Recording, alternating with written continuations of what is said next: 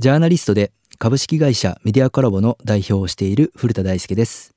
未来授業今週は情報汚染と戦うニュースメディア。鍵は信頼性と収益性というテーマでお話しします。未来授業。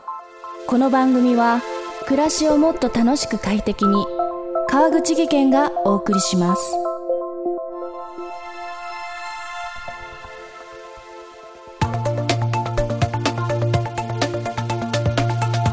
週の講師はジャーナリストの古田大輔さん。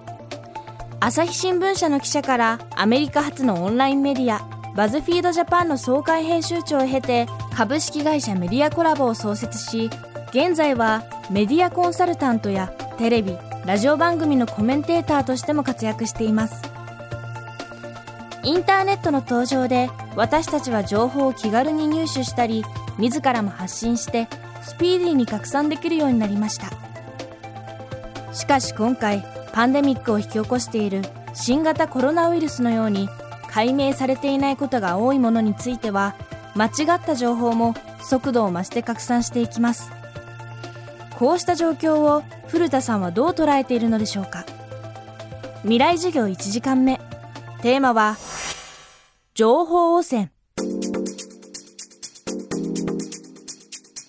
今回そのコロナウイルスが世界中に爆発的に拡散すること。これはあの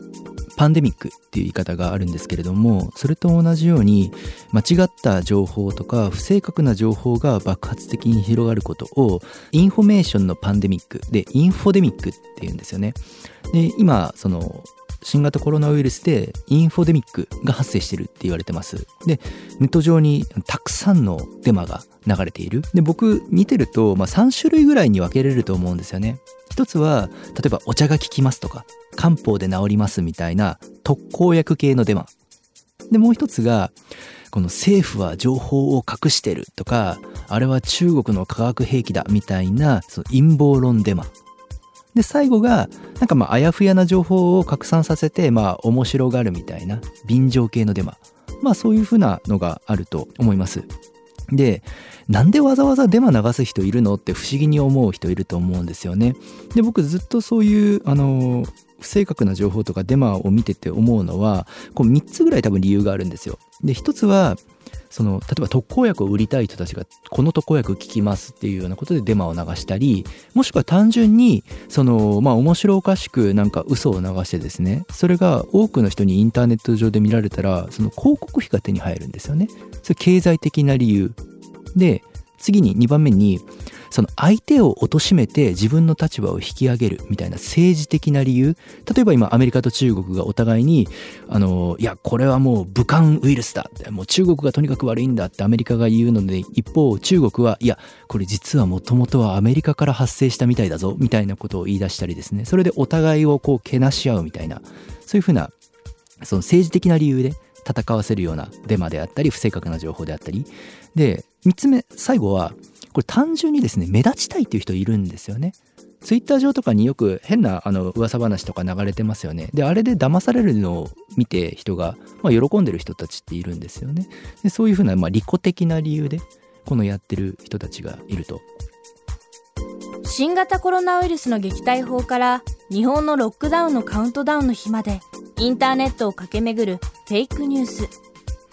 ではインターネットの情報を信頼することは危険な行為なのでしょうか？ファクトチェックっていうんですけどファクトチェックってその不正確な情報を検証したりですねデマを見破ったりあと政治家や有力者の言葉が正しいかどうかをきちんとチェックするような活動のことを、まあ、まとめてファクトチェックっていう言い方をします。でそれをあの広げていこうって頑張ってる団体があるんですよね。世界的に言うとインターナショナルファクトチェッキングネットワークっていう IFCN っていうところがありますアメリカに。でここと協力して一緒に頑張ろうとしている団体が世界中にあるんですね。で日本では2017年に設立されたファクトチェックイニシアティブっていう FIJ っていう団体があります。で僕自身はあのそこでアドバイザーを務めてるんですけれどもそういったところがあの不正確な情報がネットでは広がりやすいと。でそれに対してきちんと検証していこうっていう活動を広げています。でこの検証する時に何が一番大切かというとですね信じてもらわないといけないわけですよ。だからそういうことをきちんと信じてもらえるだけのクオリティを保つためのそのガイドラインであったりそのルールの設定であったりっていうのをその IFCN っていう団体は世界に広げようとしているしで FIJ はそれと協力して日本でもファクトチェックを広げようとしてます。でもそれは嘘だよっていうふうに検証しようと思ったらそれが嘘であることを証明するためのデータをどこからか探して持ってこないといけない。でそれをきちんと論理立てて分かりやすく説明しないといけない。なので嘘は一瞬でつけるけどその検証には何時間も、ね、時には何日も何ヶ月もかかったりするんですよね。だからあの正直に言ってそのファクトチェックでお金を稼ぐことっていうのはまあほとんど不可能。コストの方が圧倒的に多い。でもそれでもその IFCN とか FIJ、まあ、僕も協力してますけれどもやっているのは、まあ、これが社会的に正しいことをやらないといけないことだからなんですよね。でアメリカではそういう活動に対するその寄付とかがかなり集まるようになってきてる。財団からの多額の寄付であるとか。で日本でも徐々にそういった動きが出てき始めました。でその大きなきっかけとなっているのが実はコロナウイルスなんですよね。コロナウイルスでこんなにデマが世の中に広がるのをあの日本中の人も見たわけですよね。でそうするとこれはやっぱり何とかしないといけないという気持ちになると。あの正しい情報を広げることが大切なんだなっていうことをこの意識を共有してくれる方々がやっぱり広がってきてるなっていうのは感じますね。なのでこういうコロナウイルスって今本当に大変な危機なんですけどそれをバネにしてなんとか社会をより良くしていこうっていう人たちはやっぱりきちんといるんですよね。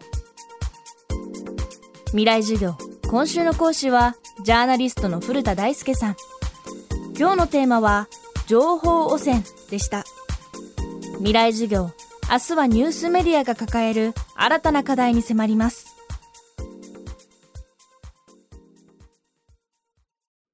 川口技研。階段での転落。大きな怪我につながるので怖いですよね。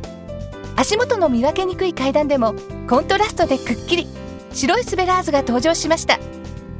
皆様の暮らしをもっと楽しく快適に。川口技研のスベラーズです。未来授業。この番組は暮らしをもっと楽しく快適に。